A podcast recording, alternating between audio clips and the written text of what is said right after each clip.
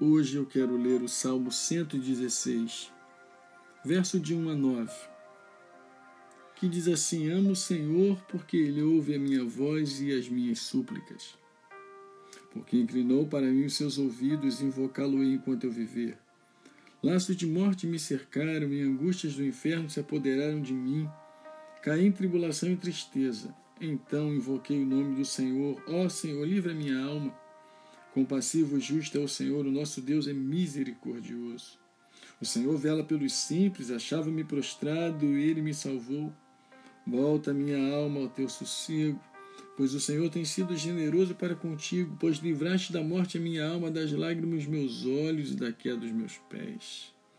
Andarei na presença do Senhor, na terra dos viventes.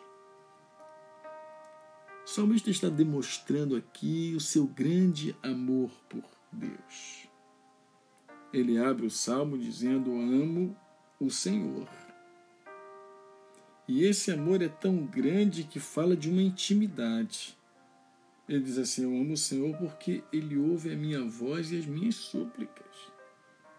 Ele está falando de um Deus que tem intimidade com Ele. O verso 12: Porque inclinou para mim os seus ouvidos. Um Deus que se inclina, um Deus que dá atenção, um Deus que ouve o clamor do seu filho, do seu servo. Ele então diz no verso 2 ainda: Invocá-lo-ei enquanto eu viver. Eu vou invocar a quem? Ao Deus que eu amo, ao Deus que ouve a minha voz, ao Deus que ouve a minha súplica, ao Deus que se inclina para mim. A esse Deus eu vou invocar. Não por um tempo, não por um período, mas por toda a minha vida. Invocá-lo-ei enquanto eu viver. Esse é o lado bom. Esse é o lado tranquilo que o salmista demonstra que ele ama o Senhor, um Deus que ouve a sua voz, que ouve a sua súplica, que se inclina para ele e que ele vai invocar enquanto ele viver. Esse é um lado bom da vida dele. Mas parece que a vida muda. O verso 3 vai mostrar uma mudança nessa jornada, nessa caminhada. Ele diz assim: Laços de morte me cercaram e angústias do inferno se apoderaram de mim, caí em tribulação e tristeza. E eu quero destacar então: laços de morte me cercaram, ele está cercado. Quantas pessoas estão cercadas pelas tribulações da vida. E quando nos encontramos cercados, sem saída, sem saber o que fazer, sem saber para onde ir, automaticamente nosso interior fica angustiado, nosso interior fica atribulado, nosso interior fica triste. Isso significa dizer que você serve a Deus, mas você não está isento das lutas. Você não está isento dos problemas, das dificuldades. Mas o salmista nos aponta uma saída. Como sair desse cerco? Quando você olha ao seu redor e, e não vê como fugir, como sair de tal situação, ele nos aponta um caminho. Ele diz, então, verso 4, ele diz assim: Então invoquei o nome do Senhor. Qual é a saída quando nós encontrarmos cercados? Qual é a saída quando interiormente estivermos angustiados, estivermos em tribulação, estivermos tristes? Qual é a saída? Invocar o nome do Senhor. Então ele invoca o Senhor de uma forma assim tão simples. Sua oração é tão breve, mas tão profunda por que tão breve tão profunda? Porque ele ama o Senhor e ele sabe que o Senhor ouve a sua voz, o Senhor ouve a sua súplica, que o Senhor se inclina para ouvir o seu clamor. E ele faz uma oração curta dizendo assim, verso 4: Ó oh Senhor, livra minha alma. Talvez esta deva ser a oração de muitas pessoas. Talvez você precise dizer isso, invocar o Senhor dizer: Senhor, livra minha alma. Eu estou cercado, eu estou angustiado, eu estou triste, Senhor amado, eu estou atribulado. Ó oh, Senhor, livra minha alma. Ele está invocando a Deus.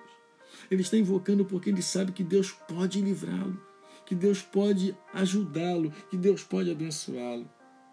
No verso 5, ele vai declarar aquilo que Deus é, compassivo, justo ao Senhor. O nosso Deus é misericordioso. Ele sabe que a misericórdia de Deus pode tirá-lo desse momento de cerco, de tristeza, de tribulação e de angústia. Agora, no verso de número 6, ele vai dizer assim: O Senhor vela pelos simples, achava-me prostrado e ele me salvou. Ele começa a mostrar uma ação de Deus. E o verso de número 7 diz assim: Volta, minha alma, ao teu sossego. Ou seja, volta a ser o que você era. Retorne a ser o que você era, uma alma sossegada, uma alma com paz. Agora a minha alma está inquieta, ele estava dizendo, em razão do cerco, em razão das tribulações, em razão das dificuldades, a minha alma está inquieta. Mas ele diz agora para ele: se no verso 4 ele diz ao Senhor, ó oh, Senhor, livra minha alma, no verso 7 ele vai dizer para ele: volta minha alma ao teu sossego.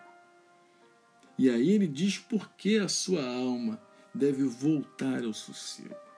Eu quero dizer que a sua alma, meu irmão, precisa voltar ao sossego.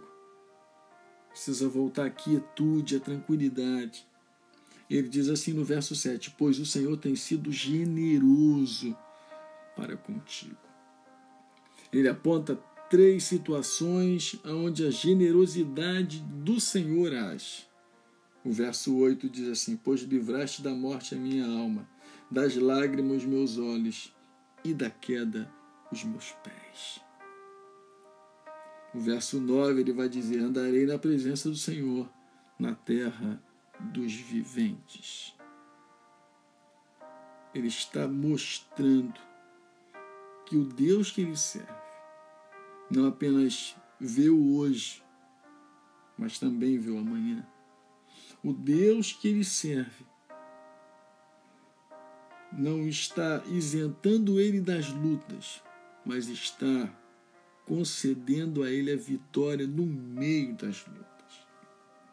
Talvez você esteja cercado, ou talvez você encontre pessoas que estejam cercados, e esse cerco, em razão das circunstâncias, das dificuldades da vida, essa pessoa tem vivido de forma angustiada. Essa pessoa tem vivido atribulada, triste, o que fazer? Invoque o Senhor.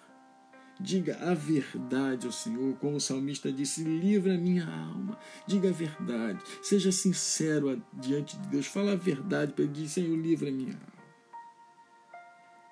Eu quero orar por você para que Deus renove as suas forças. Para que você acredite que Deus vai tirar você desse cerco. E que essa angústia interior, essa tribulação que corrói você, essa tristeza que está destruindo você, ela vai sair, porque o Senhor vai lhe ajudar. Eu quero orar por você, Pai. Abençoa esta pessoa que me ouve nessa hora. Renova as forças, sustenta, derrama da tua graça, da tua bondade, do teu perdão e da tua misericórdia. Que esta pessoa não seja apenas informada daquilo que tu és, mas que ela possa ser transformada por aquilo que tu continua sendo. Um Deus poderoso, um Deus que trabalha em prol do seu povo. É o que eu te peço, Pai, no nome de Jesus. Amém e amém. Que Deus te abençoe, meu irmão, rica e abundantemente, no nome de Jesus. Amém e amém.